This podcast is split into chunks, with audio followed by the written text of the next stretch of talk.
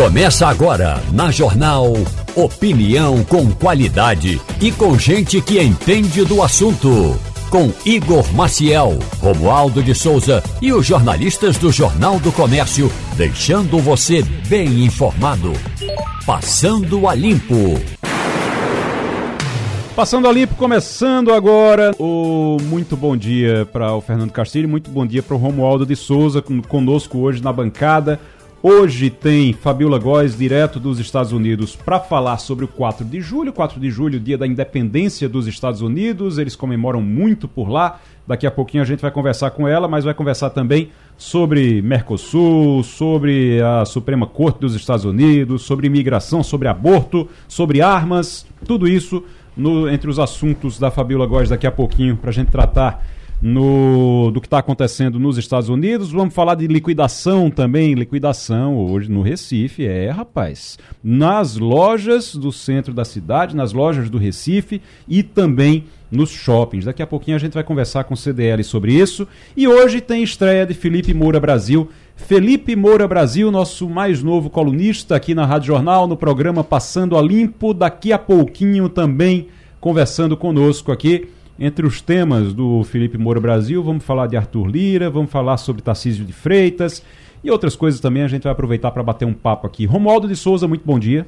Bom dia, bom dia também ao nosso ouvinte. Olha, por aqui a capital federal está agitada porque o presidente da Câmara dos Deputados, ah, conforme eu escrevi hoje no Jornal do Comércio, resolveu dar uma lustrada no currículo dele, então tem muito movimento nesta semana. E como é que um político lustra o seu currículo como presidente da Câmara dos Deputados, colocando projetos para votar que são interesses tanto da iniciativa privada como também do Palácio do Planalto. O Romualdo, ontem nós perguntando, eu estou essa semana toda, todo mundo que chega aqui, o, Castilho não estava ontem, eu estou perguntando sobre memória afetiva da Rádio Jornal. A Rádio Jornal está completando 75 anos, meu amigo. Não é brincadeira. 75 anos é, é algo. Olha, para uma empresa, para uma marca chegar a 75 anos, tem que construir, tem que ter uma base muito sólida e tem que ter construído isso com muito, muito empenho, com muito trabalho, com, com muita dedicação. Isso foi construído ao longo de muitos anos e com o, o trabalho de muitas pessoas, com a dedicação de muitas pessoas. Fernando Castilho, não, você não estava aqui ontem. Qual é a sua memória, a sua memória afetiva em relação à Rádio Jornal? Qual é a sua principal memória sua principal lembrança em relação à Rádio Jornal. Conta olha, pra gente.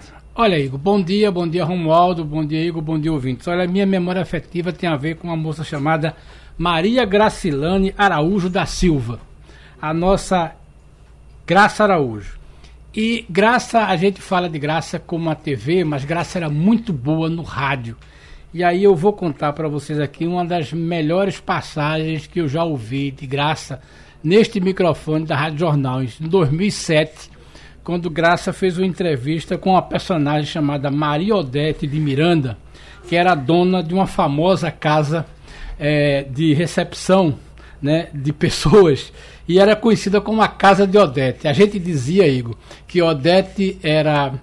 É, a casa de Odete recebia hum. autoridades civis, militares e eclesiásticas. Sim. Não era bem brincadeira, mas é o hum. seguinte: no dia 7 de abril, Dona Odete foi presa e a polícia acusava ela de fazer exploração sexual.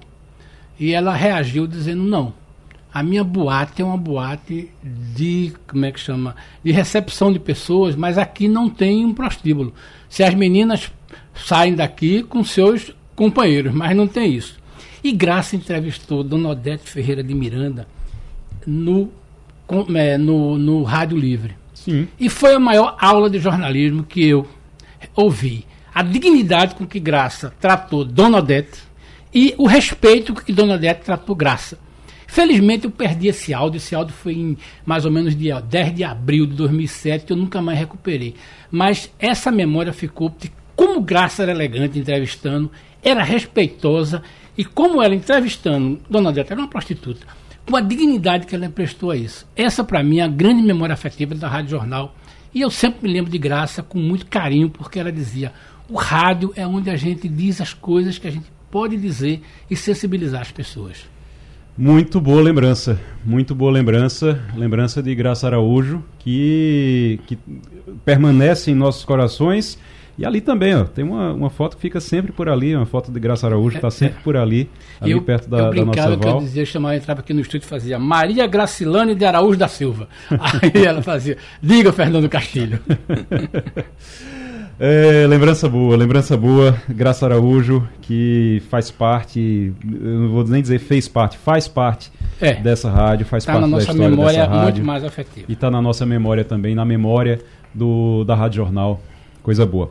Me, me lembrei agora que uma das, minhas, uma das minhas lembranças também, ontem contei uma aqui, mas uma das minhas lembranças também é com Graça, Acho que a primeira vez que eu fiz uma reportagem na rua, ao vivo, foi no, no programa com Graça Araújo e lembra, lembrei, lembro de chegar e, e ela vi, eu era, estava começando, isso faz, tem quase 20 anos, e eu uh, conversar com ela, assim, e ela vir dar orientação e conversar, ela sempre era muito assim. Então, participando de tudo, de todos os todos, todos os, os, os momentos ali do da, programa que ela fazia, do programa que ela fazia, né? muito cuidadosa. É, é, realmente é de uma dedicação impressionante e é esse tipo de dedicação que construiu a Rádio Jornal.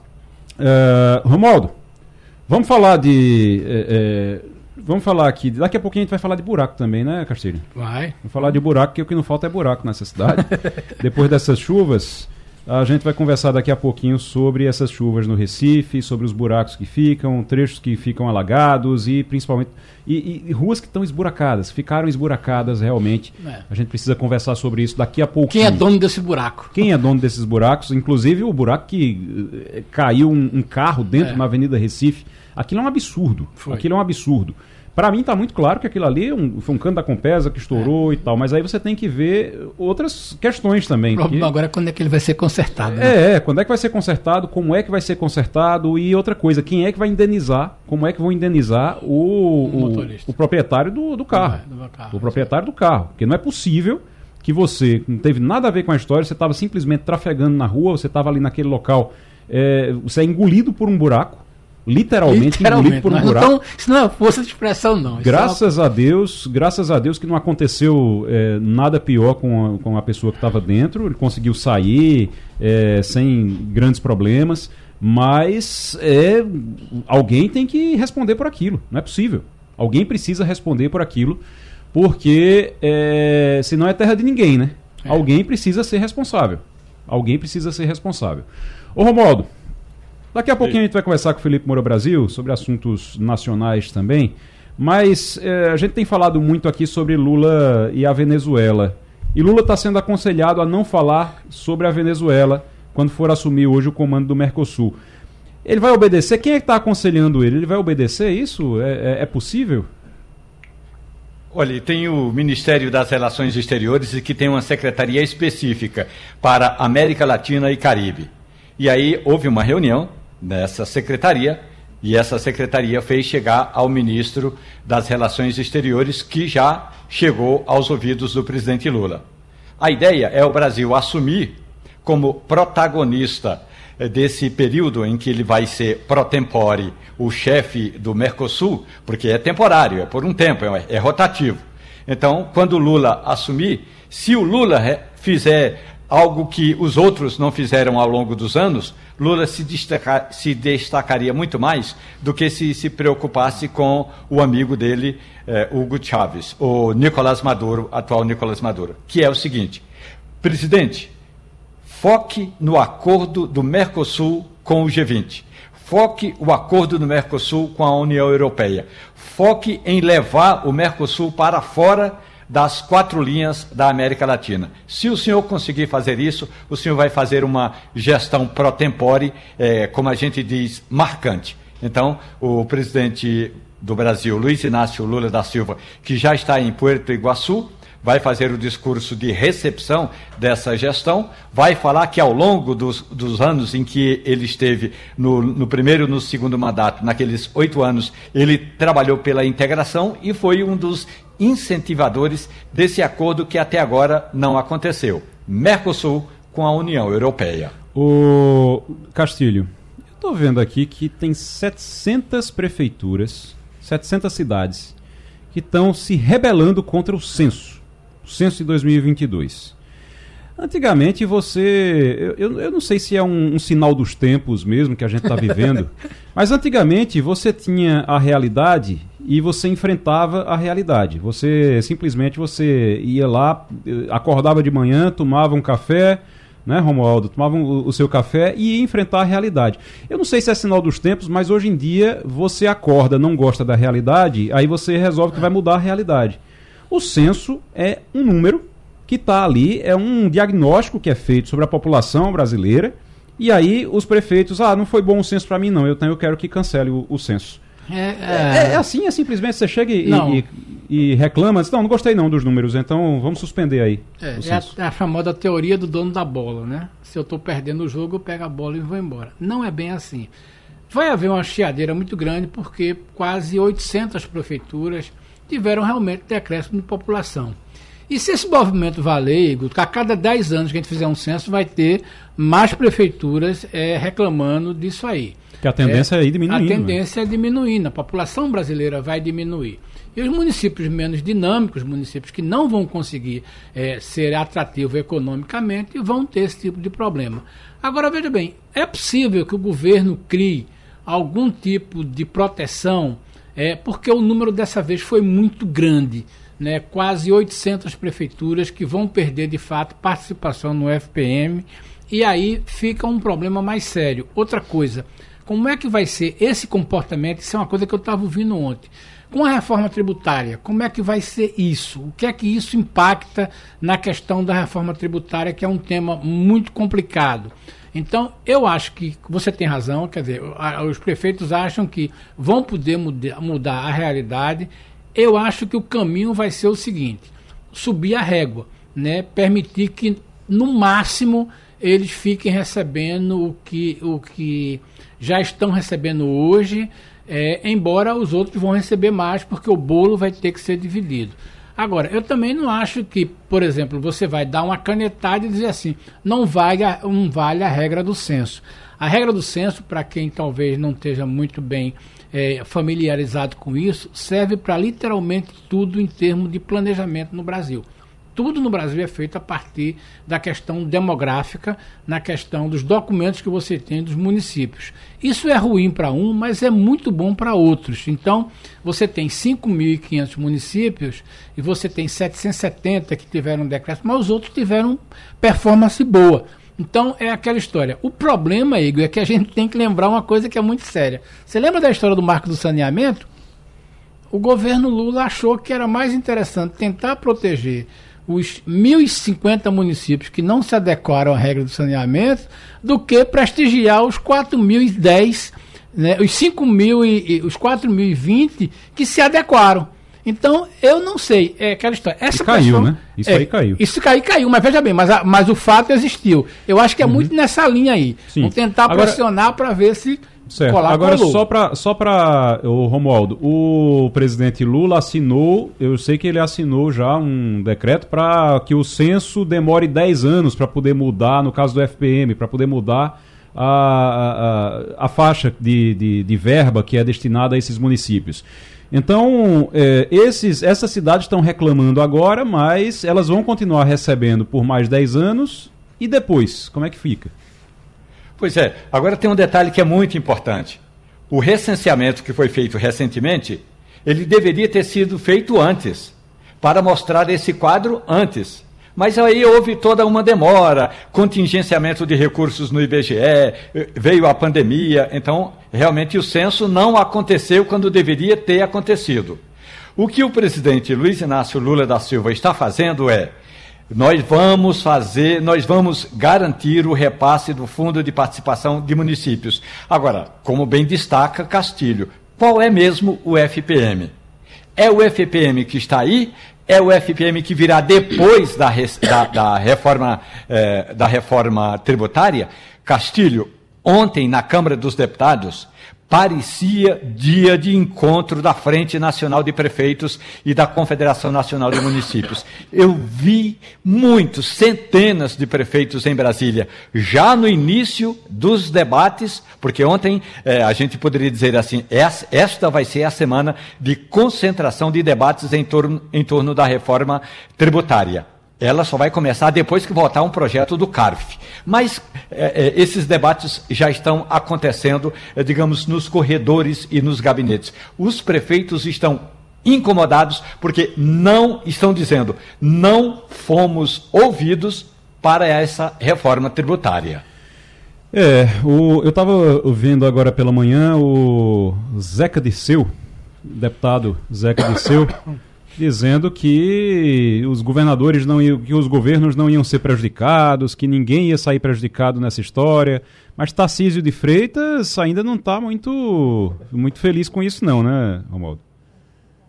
Olha, Zeca Dirceu é o líder do PT na Câmara dos Deputados. E ele disse que o partido está fechado com a reforma tributária. Quando um líder diz que o partido está fechado, significa a orientação do partido vai ser a seguinte: votem a favor da reforma tributária. Acontece que, ao contrário dos prefeitos, os governadores, embora tenham um poder grande de mobilização com as suas respectivas bancadas, entre eles não tem toda essa mobilização, não. Você vê, por exemplo, a Frente Nacional de Prefeitos, que reúne os mais de 5 mil municípios, sempre está debatendo assuntos importantes aqui no Congresso Nacional. A Frente Nacional de Prefeitos, que reúne as prefeituras com mais de 100 mil habitantes, também é sempre muito ativa por aqui. Mas, em compensação, os governadores atuam é, desarticulados entre eles. Deixa eu, deixa eu chamar agora a Marília Dantas, que já está com a gente aqui na, na linha, secretária de Infraestrutura e presidente da Enlurb, no Recife. É, Marília, secretária, seja muito bem-vinda ao Passando a Limpo. Bom dia. Bom dia, Igor. Bom dia a todos os ouvintes.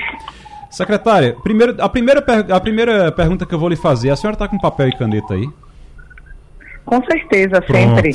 Porque, é, é, porque olha, é, a gente tem tanta reclamação aqui principalmente agora ah. depois das chuvas, de buraco, de a gente ter. É, de a gente ter buraco, de a gente ter eh, alagamento em alguns locais, de a gente ter tanta coisa. E aí tem uma lista, eu saí perguntando só aqui na redação, viu? Só aqui na redação. Sim. Eu saí perguntando, eu disse, olha, vocês têm algum, algum lugar que vocês passam todo dia que está complicado para passar por causa de buraco? Aí, olha, Rua Maria Carolina, em Boa Viagem, esburacada. Avenida Sul, próximo ao Largo da Paz. Avenida Antônio Torres Galvão, ali entre Boa Viagem e Biribeira. Rua da Harmonia, próximo ao antigo restaurante Canavial. Avenida José dos Anjos, Casa Amarela. Isso foi só uma passagem bem rapidinha aqui pela redação, que eu saí uhum. perguntando, e todo mundo lembra de cabeça alguma. Eu, por exemplo, eu acho que todo mundo que trabalha aqui lembra também da Mário Melo, Avenida Mário Melo, que tá um, um tem uma faixa da Avenida Mário Melo no sentido de quem vai para a Rua da Aurora que tá parecendo um tobogã. Não sei o que foi que aconteceu ali, mas está parecendo um tobogã. Você fica pulando dentro do carro de tanto buraco. Não é nem buraco, é, é desnível mesmo. Afundamento. Parece que o asfalto afundou em alguns locais. Tá bem complicado também por ali. Eu sei que a chuva atrapalha muito. Eu sei que a chuva atrapalha bastante mas a gente é, está numa situação realmente muito complicada, secretária. Tem algum plano já para começar a resolver esses problemas? Sim, com certeza. É, a gente, acho que a primeira coisa que a gente pode falar é quando somos provocados em relação aos problemas de infraestrutura da cidade do Recife, é, é, entender inicialmente as características que a cidade apresenta. Por mais que é, a gente entenda que o problema deve ser resolvido imediatamente, cada localidade tem suas especificações e soluções diferenciadas. Nesse, nessa relação aí que você colocou, que eu não anotei tudo, mas algumas a gente sabe é, que de cabeça é, é, os problemas e as soluções que a gente já está programando para poder executá-las. É, a gente entende que, inicialmente, antes de fazer qualquer tipo de intervenção na cidade do Recife, a gente precisa saber quais são as redes que passam embaixo daquela localidade. Então, quando você fala, por exemplo, da Avenida Mário Melo, ali a gente, inclusive, está fazendo um projeto de, de drenagem para fazer a troca de toda a tubulação da rede de drenagem e depois fazer a pavimentação. Não é uma solução simples de somente tapa-buraco. É, a gente precisa fazer uma intervenção grande de substituição da rede de drenagem e, após isso, a requalificação da pavimentação. No caso da rua Maria Carolina, é, no início dela tem um trecho é, que, que, precisa fazer uma melhoria na rede de drenagem para fazer o recapeamento. Isso já está é, programado para fazer esse recapeamento. Inicialmente a gente vai tapar buraco, porque a gente está no período de chuva, não faz sentido fazer grandes intervenções de recapeamento nesse período e aí depois a gente programa o tapa-buraco. E em outras localidades, é importante colocar, Igor, que a gente tem muitas, muitas interferências com redes de concessionárias. Então, a gente tem rede de água, rede de esgotamento sanitário, rede de gás, telecomunicação. Então, todos, todos esses transtornos na rede é, de pavimentação da cidade do Recife precisam ser identificadas qual foi o problema que ocasionou a situação do desnível, do desnível né, na pavimentação para poder fazer a, a, resolução. Então, é um desafio é, colocar tudo isso e, e, saber quem é, de quem é a responsabilidade. E por isso que a gente tem uma lei que é de 2017 que coloca a responsabilidade dessas concessionárias a, o restabelecimento da pavimentação conforme foi encontrada antes de executar esses serviços. Então, a gente, para você ter uma ideia, desde a criação dessa lei, foram mais de 60 milhões de reais que foram é, feitas multas para que a concessionária restabelecesse o pavimento. Então, a Prefeitura do Recife faz a tarefa de casa. Tanto que pra, é, são no, 90% dos buracos hoje abertos na cidade são de redes concessionárias. E, e é, 10%, basicamente, são da prefeitura. Então, a gente tem monitoramento, é, monitoramento semanal desses buracos. A gente sabe onde estão todos esses buracos catalogados. Uhum. E a gente encaminha isso diariamente para as empresas prestadoras Sim. de serviço. Então, isso é um controle que a gente não tinha antes. Se você me perguntar é, é, quantos buracos a gente tem aberto hoje, eu consigo te dizer e falar do, dessas localidades. Então, a gente conhece. E cada vez que esses buracos vão aumentando relacionados à responsabilidade da prefeitura, nós vamos aumentando a quantidade de equipes para fazer intervenção deles. Muito bem. Tá bom. É, secretária, a gente está aqui também com o Fernando Castilho e Romualdo de Souza. Castilho, é, a gente está conversando com a, com a secretária de Infraestrutura e presidente da Enlurb, Marília Dantas. Pergunte aí. Secretária, é, a gente sabe, bom dia, é, a gente sabe que parte desse problema é dessa questão de como você gerenciar o buraco. Né? A concessionária abre, a gente sabe que 95% dos buracos são abertos pela Compesa, mas é, e o, o que a prefeitura pode fazer é basicamente é se ela não tapar o buraco, né? É ela a prefeitura multa. Mas eu tenho duas questões. Primeiro, qual é o tempo que uma concessionária tem após abrir um buraco para repor e naquelas condições que a senhora diz? Segundo, quais são os grandes alagamentos que a cidade tem e que a senhora está cuidando? Eu sei que existe um pacote, são obras muito grandes, mas eu queria saber primeiro, qual é o tempo que uma concessionária tem quando ela abre um buraco? E segundo, quais são os grandes alagamentos que a senhora quer acabar na, na gestão do prefeito João Campos. É, bom dia, Castilho. É, os buracos devem ser tapados de acordo com a solução que as concessionárias estabeleceram para resolver aquela, aquele problema. Por exemplo, se for uma emergência, como exemplo a Avenida Recife ontem, né? A, a, é uma rede de água rompeu da, da concessionária Compesa e é, eles têm, eles não têm como dizer exatamente o período que eles precisam para tapá-los. Então, isso é uma, uma ação emergencial. Então, eles, eles dão entrada na anuência, eles têm até 48 horas para dar entrada na anuência e a prefeitura acompanha aquilo para ver se é, o, o, não tem, o serviço está sendo executado e a gente vai acompanhando. Caso a concessionária não execute e ou então execute de forma inadequada, a prefeitura entra executando e faz a multa. Então, é, o tempo é muito relativo quando é emergencial. Quando não, tem, dentro dessa lei 18355 de 2017, tem lá estabelecido o prazo para cada tipo de obra. Então, é, a gente acompanha isso, temos equipes específicas no campo para poder é, ter essa, essa, é, esse cumprimento né, dessa lei de forma efetiva. Em relação aos pontos de alagamento, a gente tem é, alguns pontos críticos que já estão sendo tratados na, na gestão. São mais de 12 milhões de reais que estão sendo investidos em, em pontos críticos históricos, porque esses são realmente grandes pontos críticos de alagamento que demandavam grandes investimentos. Exemplo, Avenida Sul, Imperial, Concórdia, Castro Alves, que já estão sendo executados na, durante é, é, é, esse ano. Então, até final de fevereiro do ano que vem, a gente deve estar finalizando essas grandes avenidas que são demandas antigas da população, do comércio, e que a gente, por é, questões financeiras mesmo, vinha é, postergando isso. Então, vai ser um grande ganho para a cidade. Mas, além disso, Castilho, tem pontos que realmente assim são crônicos e que sempre que é, as pessoas têm oportunidade falam deles, que é a Avenida Recife e Mascarenhas de Moraes. Esses pontos críticos de alagamento, ele faz parte da bacia do Tegipió, que hoje é o principal problema de drenagem da cidade do Recife. Só que quando a gente fala de, de é, drenagem urbana e, e Recife, a gente precisa compreender que a malha hídrica do território das cidades não são apenas meros percursos de águas lineares, né, dentro de um tecido urbano.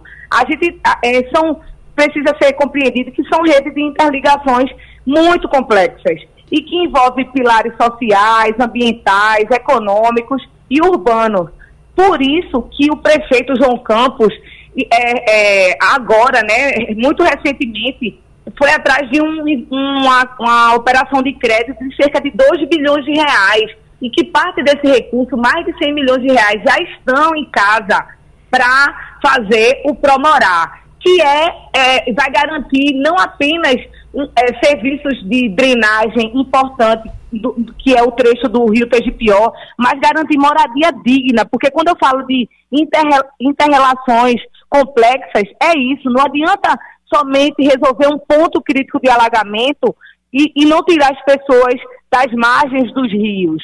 A gente, é, historicamente, foi canalizando alguns riachos e hoje a gente tem a consequência disso também. Então, com o Promorar, a gente vai garantir moradia digna e tornar a cidade mais resiliente, prevendo esses eventos climáticos extremos. E aí, quando a gente fala do Promorar, pela primeira vez na história da cidade do Recife, a gente consegue garantir que vamos ter obras de macrodrenagem é, para poder resolver esses pontos críticos da bacia do Tegipió. E definitivamente a gente falar que a Avenida Recife e a Mascarenhas de Moraes vão deixar de ser interditadas quando a gente tiver esses eventos extremos. Porque vai ter uma lâmina d'água, uhum. mas não vai ser é, um, um, um, cumprimento que demande a interdição. Secretária, então, a, eu vou dizer uma coisa: a, a, promessa que a senhora está fazendo aqui é muito séria e é histórica, viu? Porque eu acho que antes de eu nascer já tinha problema ali. Na, na, nessas avenidas, já tinha problema na Mascarenhas de Moraes, que é uma coisa muito complicada ali. Então, é, esse, esse anúncio, essa promessa que a senhora está fazendo é histórica. Depois dessas obras, a gente vai deixar de ter esses alagamentos ali? Veja, sempre que a gente fala de alagamentos na cidade do Recife, eu falo de redução de danos. Certo. Mas com, essa, com esse serviço que vai ser feito, essas grandes obras que a Prefeitura do Recife está fazendo, a partir da operação de crédito que o prefeito João Campos assinou, a gente vai reduzir drasticamente é, os problemas da bacia do Tegipió. Isso é uma, um, um é, é, bem isso que você falou, isso é histórico na cidade, porque não é só a gente fazer a dragagem do, do rio Tegipió e do Jiquiá. A gente vai fazer além. Tem soluções de drenagem, como, por exemplo, reservatórios que estão dentro também dessa, dessa, desse serviço. Não é só a dragagem, são várias soluções interligadas. É, por exemplo, a gente tem na, na Dois Rios, né, um estudo grande do que, é que a gente pode fazer ali. No canal do Sambra, que é na, na entrada de Jardim São Paulo, também. Então, são várias é, várias obras que serão realizadas dentro do Promorá. O serviço que a gente é, pretende fazer, a, a, a, gestão pretende fazer, é, é realmente é, é um, um, marco na, na, na, da prefeitura da cidade do Recife. Então, ao, ao término da gestão do prefeito João Campos, a gente já vai deixar muita coisa é, executada, né? E, e, outras a serem feitas é, em relação ainda ao que foi é, demandado pelo Promorá, que são 2 bilhões de reais. Uhum. São obras que não são obras pequenas, né? Obras de dois anos, obras de um ano e meio. Mas, assim, é um marco, é, isso é um fato. Gente, eu nunca, é, eu sempre, eu, eu, trato com muita seriedade o, o que a gente faz na Prefeitura do Recife. Jamais é, falaria de alguma coisa que a gente não tivesse certeza. Então, Pronto. a gente tem colocado grandes especialistas dentro da, desses estudos, né, para poder garantir eficiência nas soluções que serão adotadas, nos projetos que estão sendo elaborados. Então, a gente tem contratação com o professor Tucci, que é um grande especialista do Brasil, é, uhum. tem a validação dos holandeses que vieram aqui é, é, analisar o que a gente está é, propondo e, e, de alguma forma, colaborar com essas soluções.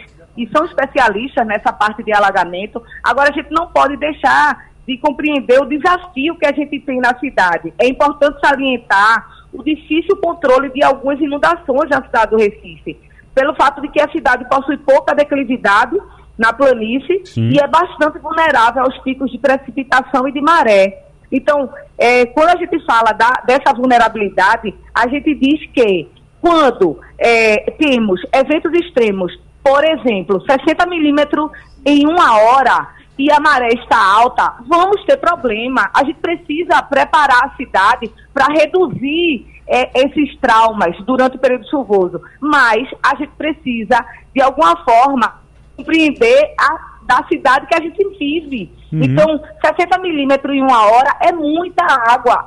Para você ter uma ideia, nos últimos dois anos, a gente teve pelo menos um, uns quatro eventos extremos desse tipo, em alguns postos é, é, hidrológicos da cidade. Então, nesses locais onde chove muito em pouco tempo e a maré está alta, a gente vai ter é, algum tipo de de é, comprometimento no trânsito até essa água escoar. Certo. Agora, como é que a gente vai medir uhum. a eficiência da prefeitura? O que a prefeitura está fazendo? É, se essa água demorar muito a escoar, como na Avenida Recife e na Mascarenhas de Moraes. Então, Sim. o que o que está errado é o tempo de escoamento para a gente passar normalmente, né? Ter uma mobilidade urbana.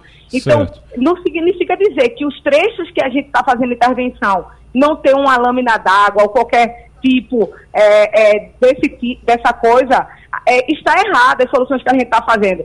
É, é o tempo que isso vai demorar para escoar. Então, é, com essas grandes intervenções, a gente vai reduzir esse tempo de escoamento dessas localidades, porque a gente está fazendo, está projetando grandes é, reservatórios, além de é, lajes estaqueadas, uhum. enfim, temos certo. muitas coisas demandadas pelo prefeito João Campos para poder de, de, de, definitivamente melhorar principalmente agora o foco é a bacia do Tegipió. Muito bem, secretária, muito obrigado. Assim, eu, eu, eu comecei a, a, nossa conversa perguntando se a senhora estava com papel e caneta para anotar as reclamações aqui, as ruas que estão esburacadas, e vou terminar agora lhe agradecendo e dizendo que eu estou com papel e caneta também aqui, anotando as informações que a senhora passou para lhe cobrar depois, tá certo? Obrigado. Com certeza. Hoje é 4 de julho, Romualdo é? de Souza, 4 de julho, dia da independência dos Estados Unidos. E aí, você já comemorou ou não? Olha, eu normalmente fico imaginando é, como é que os americanos conseguiram, é, coisa que a gente ainda não consegue no Brasil. Eu acho que é importante que essa data seja lembrada não apenas com um dia de aniversário, um dia de feriado, mas um dia importante para a República. Eu conheço várias, vários países que fazem verdadeiras festas para comemorar sua independência. E só para ficar aqui eh, na América Latina, o Chile é realmente uma festa muito bonita. A Argentina literalmente para para comemorar sua independência. os Estados Unidos fazem uma festa belíssima também. Muito bem. Vamos lá então para vamos para os Estados Unidos agora? Fabiola Góes, muito bom dia. Bom dia, Igor. Bom dia a todos. Você já hasteou bandeira, já cantou o hino, já soltou fogos. Como é que tá o seu 4 de julho aí nos Estados Unidos, Fabiola? Meu 4 de julho começou, agora eu tô com a camisa vermelha, mas já dei uma corridinha ali na Constitution Avenue, foi dar uma circulada por lá para saber como é que vão estão organizando os preparativos da grande festa hoje à noite em comemoração à independência dos Estados Unidos e os fogos de artifícios estão previstos para as nove e nove da noite. Então, vários pontos da cidade estão se organizando para poder assistir a esses fogos. É uma área gigantesca do National Mall, que é aquela é a avenida principal. De um lado é a Constitution Avenue e a outra é Independence Avenue. E aí eles montaram cercas mesmo e tem um controle absurdo. Tem muito policial por lá. acabei de passar por lá. Muito policial não deixam a gente chegar naquela área onde tem um espelho d'água ali na frente do Lincoln Memorial, que é onde vão estourar os fogos de artifício. Agora, a gente precisa lembrar do, da importância né, da independência dos Estados Unidos para o sistema que a gente hoje tem de república né, e de democracia, porque a gente tem o conceito de voto, o conceito de cidadania, de cidadãos, com base na independência dos Estados Unidos, porque foram eles que moldaram esse novo conceito de república. Até então, na Europa, eram repúblicas pequenas, né? a maioria era a monarquia que liderava, impérios enormes. E aí, depois da independência, e na verdade, com a Constituição americana, é que todos esses conceitos foram fundados. E aí, vários países, como vocês estavam comentando agora há pouco, né? o Brasil, o Uruguai, Argentina, todos os outros se, acabaram criando as suas repúblicas com base nesse momento americano americano. Eu queria também ter alguns dados assim históricos interessantes que rondam aí o 4 de julho, que foram três presidentes que morreram no dia 4 de julho, três ex-presidentes. Dois deles o Thomas Jefferson que, e o John Adams. O John Adams era o, o segundo presidente, né? o primeiro foi George Washington, que é o pai da independência. Ele morreu com 98 anos, e com 90 anos em 1826. O Thomas Jefferson, que o sucedeu, ele era vice-presidente, depois é, sucedeu o John Adams, morreu com 83 anos no mesmo dia e por poucas horas de diferença, isso é muito curioso. E depois o outro presidente, James Monroe, o quinto presidente americano, morreu em 1831. Então, assim, são coincidências meio esquisitas, né, para que rondam aí o 4 de julho. Mas o fato é que está é, tá sendo muito celebrado. Hoje, inclusive, é o aniversário da minha mãe, Dona Jussara, que é ouvinte da Rádio Jornal, completa 71 anos, com muita alegria, e vai fazer festa certamente hoje também. Muito bem. Ah, é, lembrar também que a, você falou da influência dos Estados Unidos, da independência dos Estados Unidos para outros países. Lembrar que a 1817, a revolução aqui de 1817, também teve influência da independência, teve muita influência da independência dos Estados Unidos também. Vamos agora com o Romualdo de Souza. Romualdo. Fabiola Góes, muito bom dia para você. Ó, oh, era tudo essa agenda para o presidente Lula é a agenda de que ele mais queria. Muito mais do que as reformas que estão em votação no Congresso Nacional, Fabiola. Comando do Mercosul, comando do G20, que são as 20 maiores economias, Conselho da Organização das Nações Unidas, a presidente do BRICS já presidiu o Brasil, ou seja, a agenda internacional brasileira está em voga, Fabiola Góes. Bom dia, Romualdo. Eu acho que o Brasil nunca teve tão em voga como agora, nesse terceiro mandato do presidente Lula. Ele hoje assume a presidência do Mercosul, é um, são membros rotativos, né, que eles ficam rodando a presidência, então agora o Brasil assume a partir de hoje, tem um ano aí na presidência do Mercosul. O Lula está com uma agenda muito importante, que é exatamente conseguir acordo com a União Europeia. É um acordo que está sendo discutido desde 1999, são mais de 20 anos, que eles não conseguem chegar a um acordo e tem barreiras que estão sendo impostas para a Europa, obviamente, porque é, eles querem regras muito claras e controle de desmatamento da Amazônia muito forte. Então, o governo Lula está negociando, né, o Itamaraty está negociando esses termos, mas a expectativa é que até o final do ano esse acordo possa sair. Por outro lado, Lula também está enfrentando um problema sério aí com o vizinho, com o Uruguai, que está ameaçando deixar o Mercosul, porque ele quer uma parceria direta com a China. Então, não tem também nenhuma dado, nenhum dado concreto. E, obviamente, o Lula já falou, já teve lá no Uruguai, falou com o primeiro-ministro, com o presidente, com o primeiro-ministro, não, com o chanceler, com o presidente, dizendo que poderiam negociar, poderiam é, viabilizar essa parceria, mas não tem nada concreto. Então, isso está demorando. O Uruguai está dizendo que pode deixar o Mercosul se não conseguirem avançar com essas tratativas, porque a China quer fazer um, um acordo direto com o Uruguai. Então, a cláusula do Mercosul né, diz que não pode, esse tipo de acordo não pode acontecer, tem que ser com todos os, os membros, os quatro membros.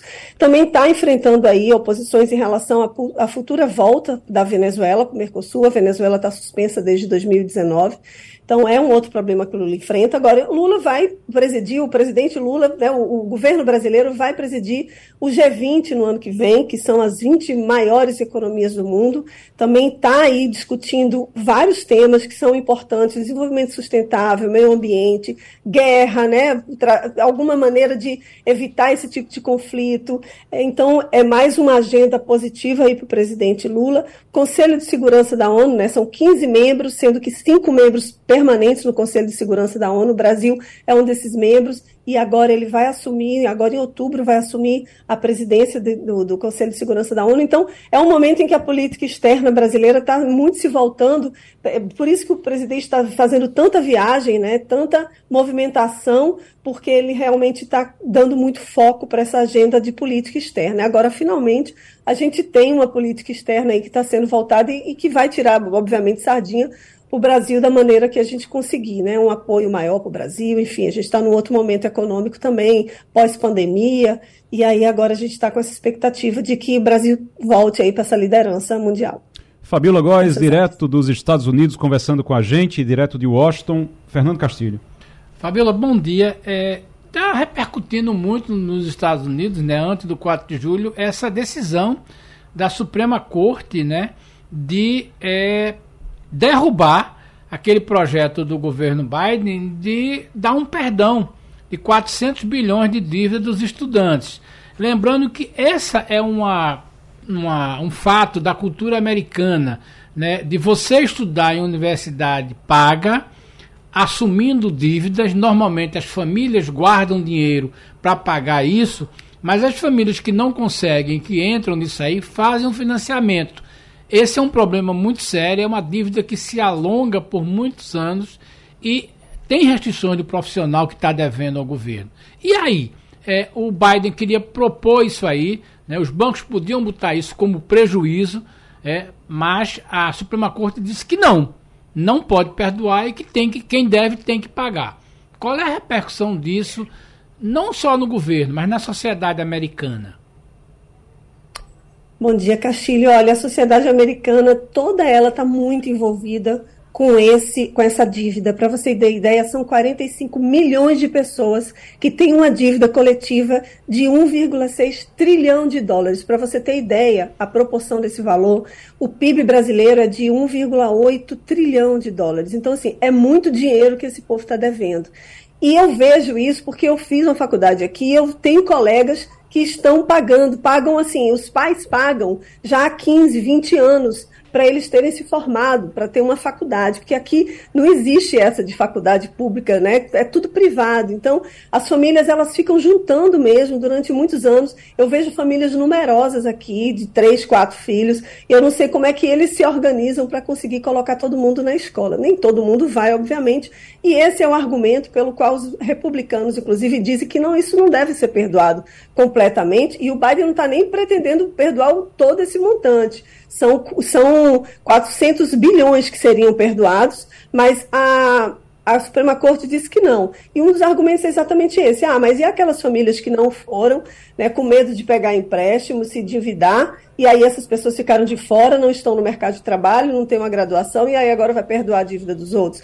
Enfim, é uma polêmica muito grande. A gente está no momento de campanha praticamente eleitoral para as eleições do ano que vem. O Biden é, ele é o candidato. E isso daí era uma bandeira dele desde a eleição passada, de perdoar parte dessas dívidas dos americanos, e agora a Suprema Corte barrou. Não só isso, né? A Suprema Corte agora ela tem um viés muito conservador, é, praticamente seis dos ministros, dos nove, é, são muito conservadores. Eles votaram no ano passado né, a, pro, a proibição ao aborto. E na semana passada também eles proibiram, eles permitem que empresas, business qualquer, comércio qualquer, deixem de lidar, deixem de fazer algum tipo de relação comercial com a população LGBTQIA+. Então, assim, já é uma, uma questão de preconceito. E também, na semana passada, eles discutiram e votaram, julgaram o acesso de negros para as universidades públicas, que era um critério de seleção. Harvard, por exemplo, Obama, por exemplo, o ex-presidente Obama conseguiu entrar por meio de ação afirmativa. Então, eles barraram também. Então é um viés aí muito conservador. A população americana está todo mundo muito atento a esse, a esse movimento. O por outro lado, o ex-presidente Trump está aplaudindo, aplaudindo tudo isso que a corte está fazendo. Né? Os juízes são indicados pelos presidentes. O Trump indicou três presidentes, três é, ministros, né, no caso da Suprema Corte, três juízes. Então, é, a gente tem aí uma maioria conservadora, sendo que um presidente democrata. Eu vou dizer uma coisa, e assim, pode me, me corrigir, Castilho, se você achar que eu estiver errado, mas eu acho que a Suprema Corte dos Estados Unidos está certa. Sabe por quê? Porque você é muito bom quando você tem alguém que está ali disposto a perdoar essas dívidas e tudo. Ok, beleza. E aí quando você fala de dívidas, como nós temos aqui, dívidas em geral, aqui no, no, Brasil, isso não, vai, vai, vai perdoar todas as dívidas até 100 reais. Tudo bem, a gente está falando de todas as dívidas de várias, de vários tipos, é. de várias origens, de várias. Ok, tudo bem. Mas quando você fala de um programa específico, no caso do programa educacional, no caso de, do, do, financia, do financiamento estudantil, quando você, tá, quando você faz isso, você está realmente é, penalizando quem não fez aqui. Porque imagina, se pagou? todo mundo. Quem pagou, quem pagou, quem, tá, quem paga em dia, quem está quem tá pagando, e também quem não entrou, como disse Fabiola, é, que é uma das justificativas que, que é utilizada pela Suprema Corte, é quem simplesmente disse: olha, eu não vou ter condição de pagar, não vou assumir essa dívida, então, assim, meu filho, você vai trabalhar e não vai fazer faculdade, não, me desculpe, mas a gente não vai entrar. Aí, anos depois, alguns anos depois, a Suprema Corte vai, o, o presidente, no caso, chega e diz: não, fazer o seguinte, vou perdoar todo mundo, ninguém precisa pagar, não. Aí o filho deve dizer, olha, eu não fiz faculdade porque a gente não podia pagar, é. a situação é essa. Sabe? Então, realmente, é muito injusto. Seria é. muito injusto. É, essa Mas, é uma questão. Essa... E aí, não é uma questão de ser democrata ou não, republicano, não, é uma questão de justiça mesmo. É. Você fazer justiça com as pessoas é. que não entraram ou com as pessoas que estão pagando. É verdade. O Fabíola até está falando, essa questão é bem interessante. O problema, por exemplo, por essa regra, é, o presidente Obama não teria sido. É, é, se a, a, mãe dele não tivesse optado por pagar a educação, ele talvez não fosse é, um presidente que foi, porque ele foi beneficiado com cotas, de alguma forma, mas teve que pagar. Mas isso tem a ver no Brasil, Fabíola, com a questão das empresas que pagam em dia, as empresas que não pagam porque não podem e um grupo de empresas que não paga deliberadamente porque sabe, porque que, sabe que depois vai haver um refis é, e que não vai menos. fazer. Aí você pode dizer, mas você é contra essa coisa? Não, é uma questão de justiça. O problema que a gente se preocupa é que a gente se preocupa muito, e, e tem razão, com as pessoas que não conseguiram pagar. O problema é que as pessoas que pagaram vão se sentir muito injuriadas, muito prejudicadas. Então, eu acho que é, é uma questão que talvez devesse, a Suprema Corte definiu, devesse haver uma modulação. Porque, veja bem, se o cara, depois, Igor, que está devendo, não conseguiu emprego, está desempregado e não conseguiu, você vai, vai negociar isso. Agora, você liberar geral é aquela história de você querer liberar é, a, a, a, o pagamento de coisa. Mas é o pensamento Você acaba, acaba sendo injusto. Fabiola, quer dizer mais então, alguma coisa, Ana? Só pra Quero, eu gostaria de dizer assim, eu concordo também, realmente Sim. é injusto para aquelas pessoas né, que não deixaram os filhos irem para a faculdade porque não tinham dinheiro para pagar. Agora, tem uma coisa que precisa ser levantada aqui nos Estados Unidos. Esse modelo, gente, é, é, é, é impossível. Como é que você consegue não, modelo, pagar, por exemplo, a John é Hopkins, né? que é uma universidade que é, é, muito famosa, tudo bem, mas custa 70 mil dólares por ano para uma pessoa estudar um ano de mestrado. No, o mestrado são dois anos. Uhum. Então, imagina, 150 mil dólares, 140 mil dólares para uma pessoa conseguir formar no mestrado aqui. Se falar graduação, são quatro anos. Então, tipo, as famílias pagam, sei lá, 200 mil dólares para conseguir. Então, realmente é, é surreal. E eu acho que esse preço está alto também exatamente por isso, porque sabe que tem financiamento e aí vai ter o perdão do governo. Verdade. Enfim, eu acho que todo esse modelo precisaria ser reformulado. É, eu, eu concordo, Fabiola. Eu acho que quando a gente fala em 200 mil, 200 mil dólares, estamos falando de mais de um milhão de reais. É. Mais de um milhão de reais. Então é algo que realmente precisa ser visto, é um absurdo, é realmente um absurdo. Eu acho que o sistema precisa ser revisto, o sistema todo precisa ser revisto. Agora, é, a decisão da Suprema Corte talvez precisasse de, um, de uma modulação, talvez dizendo o seguinte, dizendo, olha, assim não, mas isso aqui está errado, vocês precisam resolver, porque não pode ficar o sistema desse jeito. Obrigado, Fabiola. Por daqui a pouquinho tem Felipe Moura Brasil. A gente vai. A estreia do Felipe Moura Brasil como colunista aqui no nosso Passando a Limpo, aqui na nossa Rádio Jornal. Daqui a pouquinho, Felipe Moura Brasil conversa conosco. Vai conversar aqui sobre reforma tributária, sobre Tarcísio de Freitas, sobre a decisão do TSE em relação a Bolsonaro. Daqui a pouquinho a gente vai conversar sobre isso. Eu estava vendo, inclusive, uma notícia ali sobre o PL que vai esperar que Bolsonaro vá ao, ao Tribunal Superior Eleitoral para recorrer, que recorra ao STF, que possa realmente ver qual é o resultado que ele vai ter. É, ele vai fazer isso, né, Castilho? Mas não tem muito. Rapaz, no, no, é. Se foi 5 a 2 no TSE, no, no, no STF eu já aposto no resultado vai ser 9 a 2 É, e também. também tem o fato de que quem vai receber esse agravo é, é, é, embargo declaratório, não sei se é isso, o Romualdo pode nos ajudar, é o próprio Alexandre. É um recurso. Né? É, o, é o Alexandre Moraes. Uhum. Agora, eu acho que aí o Romualdo podia nos ajudar, Igor, a entender o seguinte: qual é a estratégia do PL para Bolsonaro?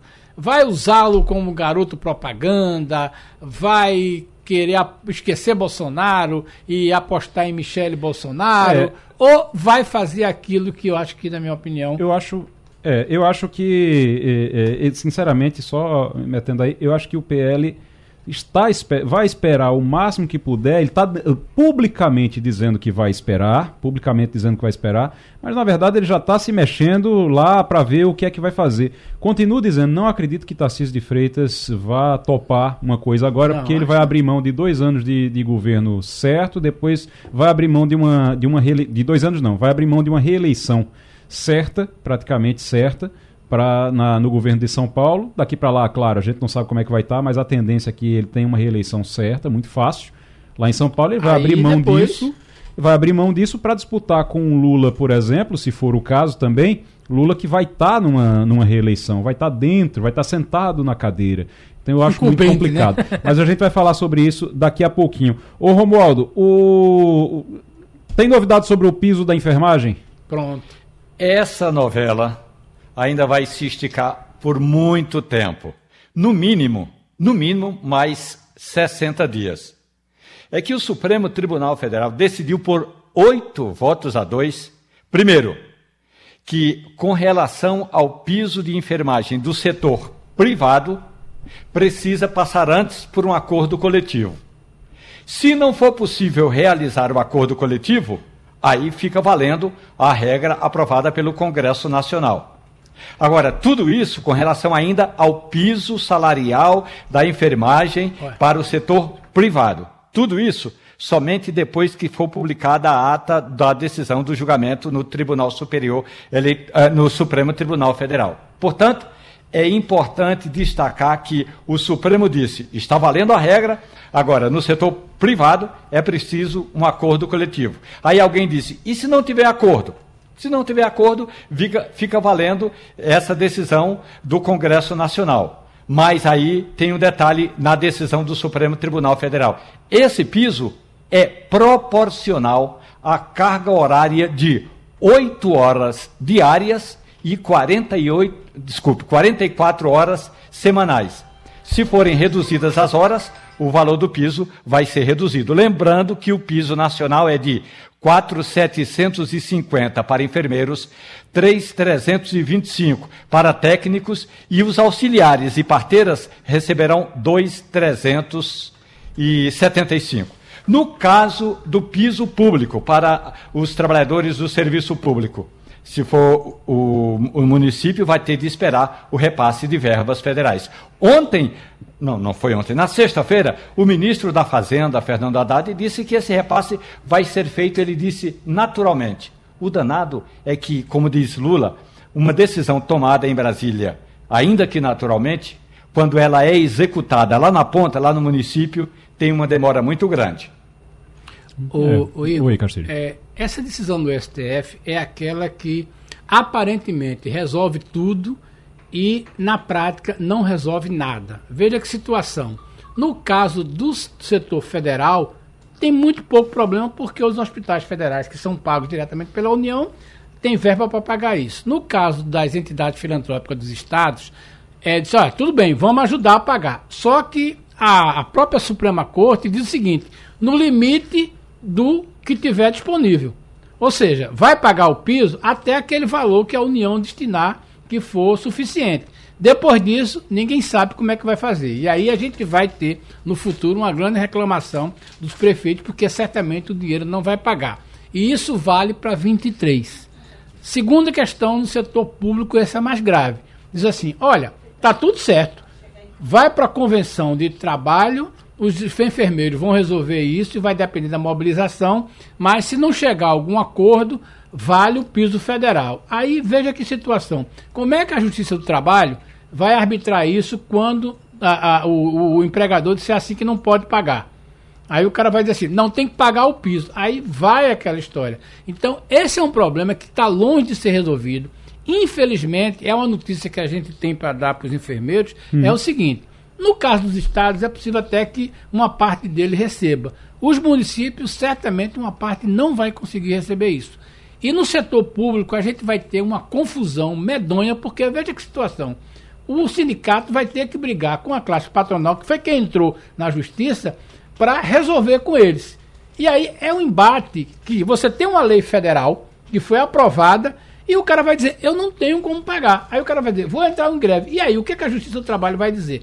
Nós vamos ter um embate muito sério no setor de saúde, porque simplesmente o ministro Gilmar e o ministro Barroso decidiram, olha, façam desse jeito, mas não reconheceu aquela coisa que é o real, o mundo real. E ainda tem uma situação mais grave, é que está lá no acordo que vai sair de que pode ser regionalizado, que era tudo que os enfermeiros não queriam, que é uma coisa muito séria. O cara diz assim, é injusto você pagar em São Paulo, em Pernambuco, ou no Rio Grande do Norte, ou no Piauí, Igor, é, aquilo que você paga em São Paulo. As realidades são diferentes do, das empresas. Então, Sim. certamente, foi uma tristeza que a gente tem, porque deveria ser isso aí, mas nem a União resolveu, porque a União não colocou recurso suficiente para que estados e municípios paguem isso. E quem quiser pagar vai ter que tirar do bolso, os governadores vão ter que pagar. E no caso do setor privado, nós vamos ter um ano de muita dificuldade, porque ficou dependendo da Convenção Coletiva de Trabalho. Uma lei federal que diz que tem que pagar tanto, e o cara disse, não, você resolve na Convenção do Trabalho. É resolve, muito simples, né? Resolve em cada estado. Resolve em cada em estado. Cada estado, em cada sindicato que vai debater isso. É, é, uma situação dramática que a gente vai ter e muito embate, Igor. Vai ter uma situação muito embate. Situação que começou lá atrás, ano eleitoral, e aí os deputados resolvem Imagina. aprovar uma lei necessária, porque os, os enfermeiros, os técnicos Ninguém de enfermagem, isso, né? eles precisam ser valorizados mas aí aprovam sem discutir, e aí agora que está se discutindo, mas sem discutir lá atrás as consequências disso, como é que faz, de onde é que vem o dinheiro, não. É. Aprova que a gente quer ganhar voto, é. depois a gente resolve. Esse e está aí a situação com a dificuldade danada para poder se resolver. Estou vendo aqui, a gente começou falando que o Zeca Dirceu, que é o líder do PT, já praticamente garantiu os votos do PT aí, diz que fechou, que, provavelmente fechou questão já como disse Romualdo, fechou questão a favor da reforma tributária. E agora eu estou vendo aqui a notícia que o Bolsonaro está prometendo, Bolsonaro é ex-presidente, é do PL, está prometendo todos os votos do PL contra a reforma tributária. São 99 votos, é isso, Romualdo? Isso. Ele consegue todos assim? Ele nunca conseguiu nem a favor dele quando ele era presidente da República. Imagine, imagine agora como ex-presidente conseguir fechar a questão num partido tão complexo como o PL. Aliás, o PL, é, no passado, queria ser, é, queria a relatoria desse projeto. Claro que não conseguiu, mas em compensação, é, alguma coisa tem que ser feita não porque Bolsonaro quer ou deixa de querer, é porque há uma pressão de prefeitos e também de governadores. Quer ver um detalhe importante? O próximo piso de, de, categorias a ser votado é, no Congresso Nacional, na Câmara dos Deputados. É o que trata do piso salarial dos profissionais da área de fisioterapia. A relatora desse projeto é a deputada pernambucana Isa Ruda, do MDB. Isa Ruda, que também é fisioterapeuta, é a favor do piso. Mas há uma pressão muito grande de prefeitos, inclusive o pai dela, que é prefeito de Vitória, que quer analisar minha filha ou deputada. Não é assim que se discute o endividamento das prefeituras. Portanto, a gente fala especificamente deste ou daquele piso, mas também é importante dizer que a articulação para votar a reforma tributária vem de uma pressão que diz o seguinte: deveríamos debater mais essa reforma tributária.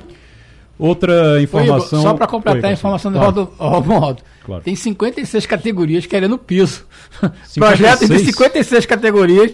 Não, Romualdo. Tramit, projeto tramitando pra, no Congresso. Ah, aquela, ah, sim, você está falando da, da, da, nossa discussão. Existem 56 categorias sim. querendo também um piso dela. Isso vai ser relatora de uma, mas tem outras 55. Imagina o impacto disso.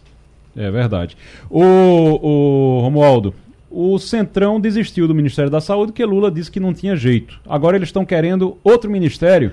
Está sabendo qual é já? É o Ministério do Desenvolvimento do Wellington Dias. É, o, o Centrão quer o desenvolvimento social, porque é um ministério de peso. Aliás, esse mesmo ministério era pretendido pela candidata do MDB, que recebeu 4,6% dos votos, Simone, Simone Tebet. Tebet. E Lula não deu a Simone Tebet, dizendo que esse é um ministério importante da cota dele e entregou para o ex-governador e senador pelo Piauí, Wellington Dias. O Centrão também quer o lugar de Ana Moser. Aliás, já tem até nome. Dois nomes falam-se fala por aqui que Pernambuco poderia é, ocupar mais um, um, um comando de ministério. Portanto, o Centrão quer tudo. Pede tudo quem sabe consegue ganhar alguma coisa, já do, que não conseguiu levar caso, o Ministério da Saúde. Para o caso do Ministério dos Esportes, seria o, os cotados são Felipe Carreiras o e Silvio Costa, Silvio Costa Filho. Filho, né? É, cotado, assim, é, fala-se, é, falam-se os nomes deles por aqui. Entendi. E você acha que Lula consegue desviar disso, não? Ou ah, vai ter que o, dar alguma coisa? Lula, pelo abraço que Lula deu em Ana Moser na semana passada, é, esse ministério não vai para o leilão agora. Uhum, no, caso, no caso do ministério de Wellington Dias, é um ministério que tem pouca capilaridade. É um ministério que toma conta de 95 milhões de CPFs que estão no Cade Único e de 41 milhões que estão no Bolsa Família. Então, veja bem, do ponto de vista de informação. Pelo menos metade da população brasileira. Imagina, pelo menos de capacidade de informação, Igor, de estar presente todo dia no noticiário e todo dia gerando coisa é bom para qualquer ministro. Não é à toa que Simone Tebet queria esse ministério. Só isso. pois é. O, o Castilho, deixa eu lhe perguntar uma coisa. O Galípolo, Galípolo vai passar pela sabatina do Senado. É o Gabriel Galípolo. Ele foi indicado pelo presidente Lula para a diretoria de política monetária do Banco Central. Todo mundo diz que Gabriel Galípolo é o próximo presidente do Banco Central. Assim que o Roberto Campos Neto sair em 2024, o Lula indicaria o Gabriel Galípolo para assumir o Banco Central. Se você tivesse lá no Senado, qual era a pergunta que você faria para o Gabriel Galípolo? Olha, eu diria que você disse o verbo certo, é, é passar. Né? Eu acho que a comissão não vai ter nenhum problema com o diretor é, o, o secretário do Ministério, ele vai ser aprovado com tudo. Agora, a pergunta de um milhão de dólares é o seguinte: o senhor vai votar a favor é, da redução da taxa da Selic? Vai ser o primeiro momento que ele vai estar lá. Como eu. Já vai ser em agosto, né? Então, como eu também acredito que a proposta dos diretores é de uma pequena redução, ele vai votar com a maioria e vai ficar muito bem. Agora, há essa especulação de ele ser é, autoridade que o presidente Lula vai é, escolher para ser presidente do Banco Central, há essa conversa. Agora, é preciso combinar o seguinte: Lula disse isso a Fernanda Haddad. é, Lula disse combinou isso, com a Haddad, combinou já? com a Galípolo, né? Eu acho Veja que bem, sim, porque eles trabalhavam juntos. Tudo né? bem, tá legal. Agora é aquela história: quem manda é o presidente.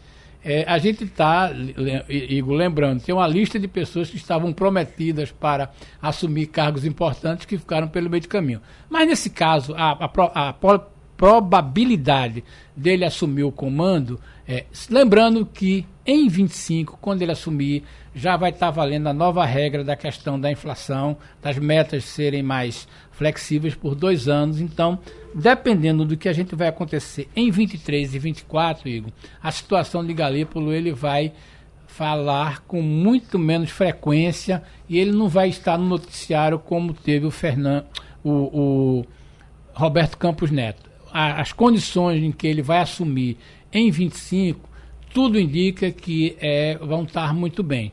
Prova disso é como o mercado vem ajustando seus números para é, organizar a próxima reunião do Banco Central. É uma coisa emocionante como o mercado agora virou um crente. Eu estava dizendo com um amigo meu, disse, rapaz, parece que o mercado viu a Jesus. Então ele vai agora, conheceu a Jesus, ele vai baixar, tá todo mundo acreditando que a taxa de juros baixa, e tanto que prova isso é que tem gente até falando o seguinte, no limite o Brasil termina o ano naquela margem de 1,5%, que se a, a inflação menos? baixar. Não, um você pode botar 1,5% da taxa de inflação, ah, a inflação sim. chegaria dentro da meta, no hum, limite da meta. No limite. Que aí seria a coroação do, do, do Haddad. É, Fernando Haddad que vem bem, né? É, Fernando vem, Haddad vem bem, conseguiu se estabilizar, né, Romualdo?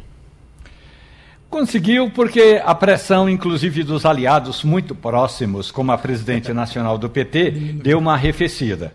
Olha, se você está dentro de casa e a pressão começa de dentro de casa, você já sai para a rua meio desestabilizado ele conseguiu tomar a, mar a maracujina dele e serviu maracujina para a presidente nacional do PT. Na prática, minha gente, eu estou dizendo o seguinte.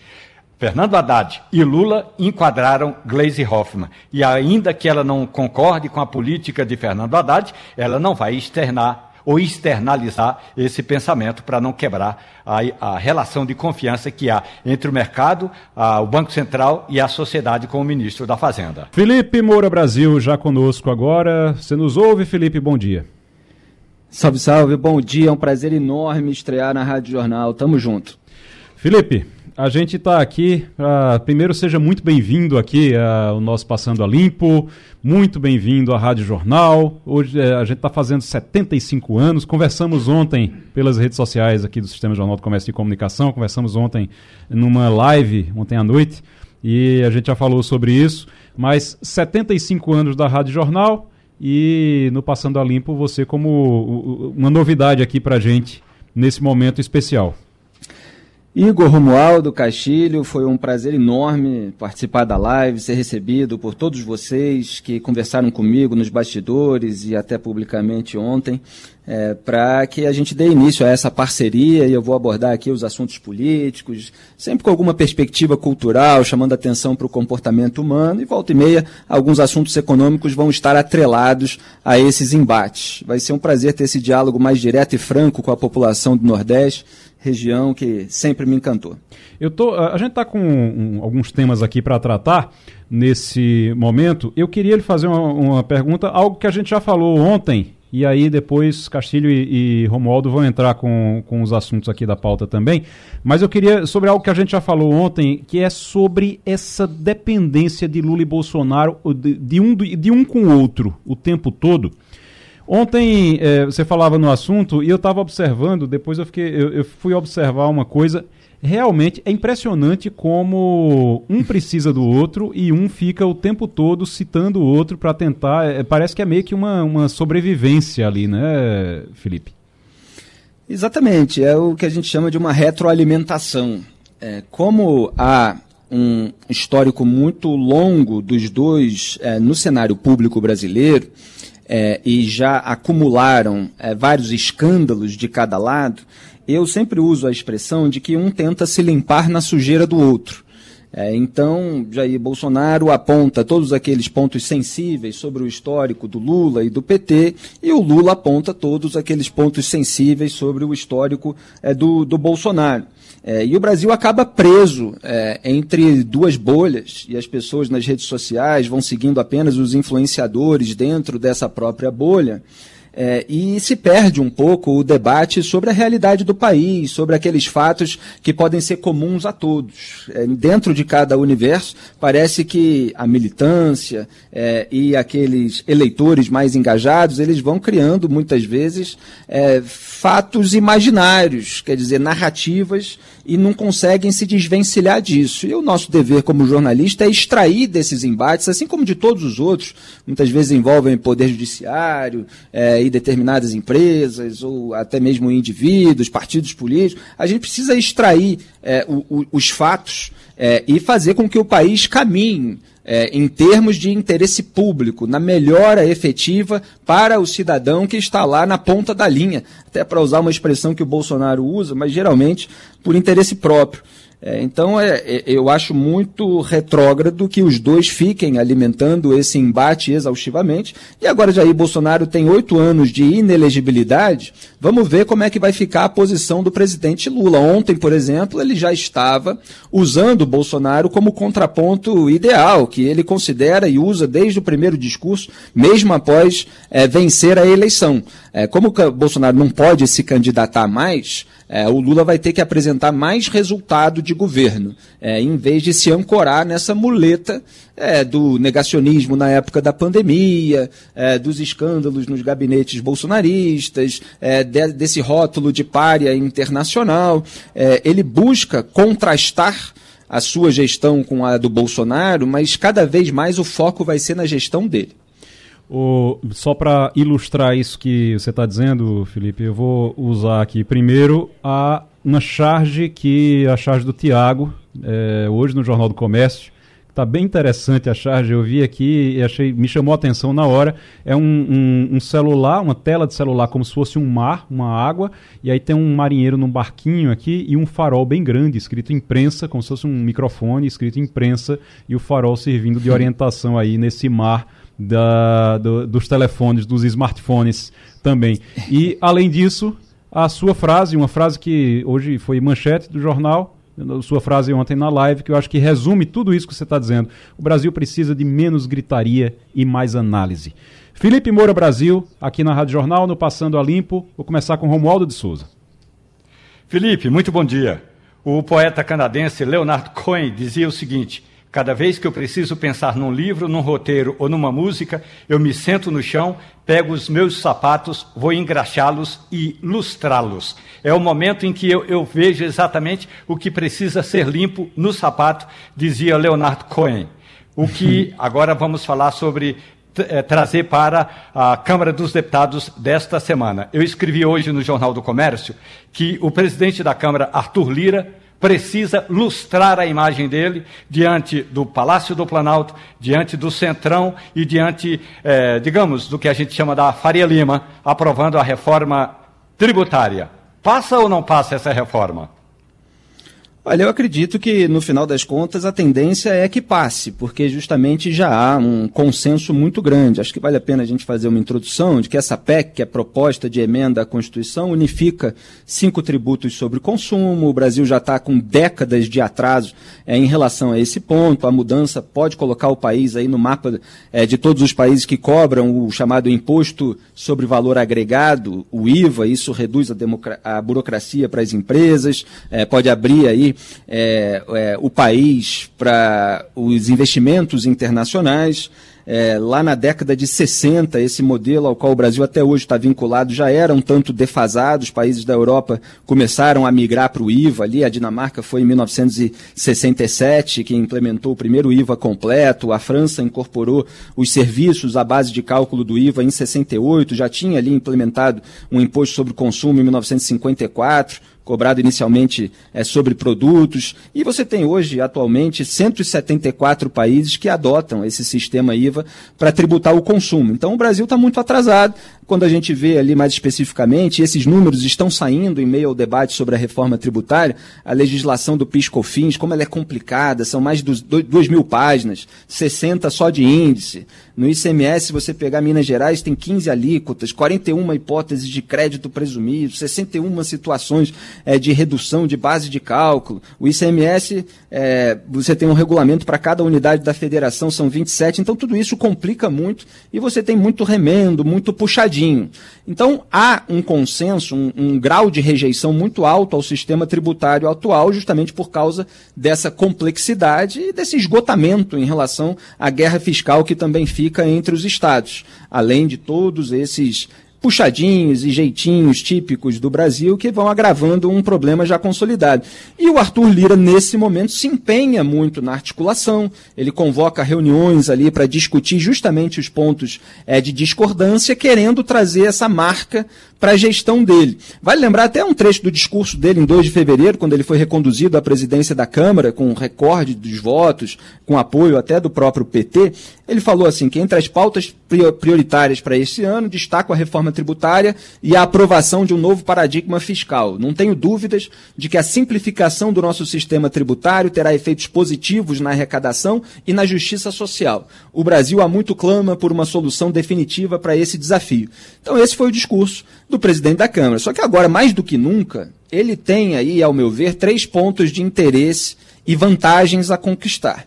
É, o primeiro é tentar se cacifar é, perante o governo Lula, né? nesse momento em que o partido dele, ou pelo menos parlamentares ali do PP, estão é, buscando espaço para essa legenda dentro do Poder Executivo, querendo ali pastas como o Ministério da Saúde, hoje nas mãos é, de uma técnica, a Anísia, é, que era presidente da, da Fiocruz, é, e o Ministério do Desenvolvimento e Assistência Social, Família, Combate à Fome do Brasil, que também tem um, um orçamento enorme, então interessa ali a, a turma do Centrão.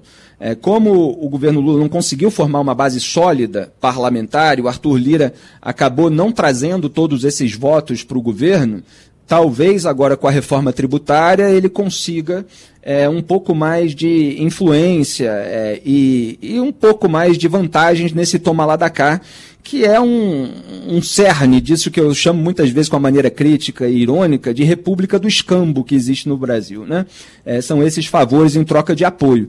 Tem um segundo ponto que isso ajudaria o Arthur Lira, eu acho que é, você também está abordando essa questão, a desviar o foco dessas investigações da Polícia Federal que atingiram os seus aliados e agora já respingam nele, né? já que o nome Arthur e ele é Arthur Lira, estava ali presente em anotações de pagamento que foram encontradas com os investigados por esses é, desvios apontados em contratos de kit robótica, naquele esquema é, oriundo do orçamento secreto, é, que foi gestado ali durante o governo Bolsonaro. E você tem essa chance dele de imprimir uma marca à gestão, que foi o que o Rodrigo Maia, antecessor dele na presidência da Câmara dos Deputados, fez com a aprovação da reforma da Previdência em 2019, primeiro ano é, do governo Bolsonaro. Aliás, hoje também é, tem uma matéria no Estadão mostrando o aumento do patrimônio do Arthur Lira, que triplicou em quatro anos de mandato. Quer dizer, entre 2018 e 2022, o presidente da Câmara adquiriu uma casa milionária em Praia de Alagoas, é, comprou terras, fez aplicações bancárias. Então, tudo isso levanta muitas suspeitas a respeito dele, que já foi muitas vezes poupado em julgamentos no Supremo Tribunal Federal e precisa aí de uma carta na manga, uma agenda positiva, né, para de agora em diante. Felipe Moura Brasil, conversando conosco aqui na Rádio Jornal, no Passando a Limpo, nosso colunista estreando hoje, Fernando Castilho.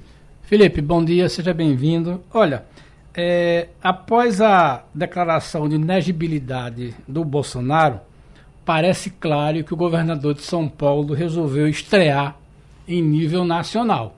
E já chegou chegando com essa proposta da discussão lá na reforma tributária e já conseguindo é, adesão de alguns governadores. Qual é o papel de Tarciso depois da inegibilidade de Bolsonaro.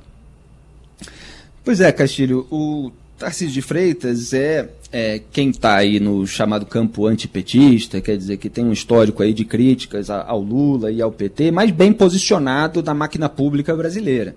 ele é governador do estado de São Paulo, onde fica ali o coração é, financeiro do país, né, como é, os paulistas gostam de chamar.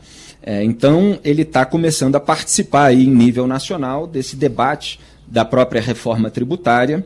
É, e vamos ver como é que vai ser a gestão dele também no governo de São Paulo. Ele vai precisar se concentrar nisso para ter cartas na manga para apresentar é, como uma potencial candidatura para a eleição presidencial de 2026. Há ainda anos aí para a gente ver o que, que vai acontecer dentro desse campo alternativo. Agora, a proposta de reforma tributária, ela altera a cobrança do imposto da origem, é, onde o bem ou serviço é produzido, para o destino, onde é consumido. E para o Tarcísio, esse cenário é preocupante porque o Estado é, de São Paulo vai perder a arrecadação, a cidade, a capital, é, perde a arrecadação, e ele tem críticas ali ao Conselho Federativo, porque ele diz que os recursos dos impostos vão sair da, da mão dos estados e, do município, e dos municípios, mas ele disse que São Paulo topa perder parte da arrecadação com essa mudança. Ele só quer negociar os pontos de preocupação sem que a proposta seja votada com assodamento. Ele até frisou que é a primeira vez que São Paulo se coloca a favor da reforma. Ele disse: nunca isso aconteceu. Então ele está procurando ter uma habilidade para ser favorável a uma medida que é bem vista, evidentemente, é, no campo de uma direita mais liberal, é, só que ele tem determinadas ressalvas, porque, como governador do Estado, ele está ali representando os interesses paulistas e não quer perder o caixa é, para o próprio Estado dele. É, então, tem dois pontos que eu poderia destacar aqui. Um deles é esse, que ele é contra o Conselho Federativo, é um comitê formado por representantes de estados e prefeituras, vai centralizar a arrecadação do novo imposto sobre bens e serviços, que é o IBS, que unifica o ICMS, que é estadual, e o SS, que é municipal. Aí o Tarcísio disse que não aceita de maneira nenhuma que o tributo pago dentro de São Paulo seja destinado a esse comitê, porque ele teme perder o controle da arrecadação no próprio território. E você tem estados como Goiás, Pará, por exemplo, que também são contra a centralização. Então é um tema sensível. Você tem um segundo ponto que São Paulo não aceita ficar de fora da divisão dos recursos do Fundo de Desenvolvimento Regional. Uhum. Então você tem uma discussão sobre os critérios para a divisão do fundo. A gente está falando de divisão do butim, é divisão de dinheiro. Cada um quer ali é, o seu quinhão. Então o Tarcísio pede que essa repartição seja feita de acordo com o número de atendidos pelo Bolsa Família no chamado cadastro único, né, o CadÚnico. É, e ele defende também que leve o nome de social no título, que seja Fundo de Desenvolvimento Regional e Social. Aí, nesse ponto, por exemplo, Minas Gerais apoia integralmente essa posição de São Paulo e boa parte dos governadores do Sul e do Sudeste também. É, o próprio secretário estadual de Fazenda aqui de São Paulo, Samuel Kinoshita, disse na Lesp, Assembleia Legislativa do Estado de São Paulo, outro dia, que os pobres brasileiros que vivem em São Paulo não são menos pobres ou legítimos do que os de outras regiões existem bolsões de pobreza, etc, etc. Quer dizer, a gente também precisa atender os pobres paulistas, essa é a alegação é, do governo de São Paulo. E aí ele estabeleceu ali, o Tarcísio, uma proposta que é um meio termo entre outras duas propostas existentes. Uma que foi feita pelo Conselho Nacional dos Secretários de Fazenda, que é baseada ali em critérios como o chamado PIB invertido, no qual os estados mais pobres recebem mais, e outra proposta que chegou a ser defendida pelo Eduardo Leite, governador do Rio, do Rio Grande do Sul, baseada no quesito populacional. Então você tem, com a proposta do Conselho, São Paulo receberia relativamente pouco dinheiro, com a proposta do Eduardo Leite, São Paulo receberia uma fortuna, então o Tarcísio chegou com uma solução intermediária, que renderia ali a São Paulo 1,16 bilhão de reais em 2029 e 5,84 bilhões de reais em 2033. É muito dinheiro pelo qual é, os governadores e, e, o governo Lula, evidentemente, é, estão brigando. Então a gente vai ver se esses pontos serão solucionados. Muito bem. Felipe Moura Brasil, nossa estreia aqui hoje no Passando a Limpo, na Rádio Jornal. Muito obrigado, Felipe. Lembrando, você está aqui toda terça e toda quinta, sempre aqui dentro do Passando a Limpo, não é isso? Exatamente, terça e quinta, às 10 e 10 da manhã, nesse diálogo muito legal com vocês. Vai ser um prazer enorme. Um grande abraço. Gostou? Gostei muito. É. Infelizmente, hoje o noticiário quente é uma pauta mais técnica, mais embolada, e é por isso mesmo que os debates já duram décadas. É verdade. Mas a gente precisa falar sobre aquilo que está acontecendo no, no, no, Brasil e mostrar mesmo é, a complexidade daquilo que está sendo debatido. Muito bem. Ô Romualdo, só para a gente encerrar, um tema que está gerando muita polêmica, o Ministério Público Federal vai investigar o André Valadão, o pastor André Valadão, por homotransfobia. É, isso gerou uma repercussão danada. Isso foi num culto nos Estados Unidos, não é isso? E a ação foi impetrada pelo, de, pelo senador é, do PT do Espírito Santo e o senador é, Fabiano Contarato entende que não interessa onde o pastor fez essa manifestação.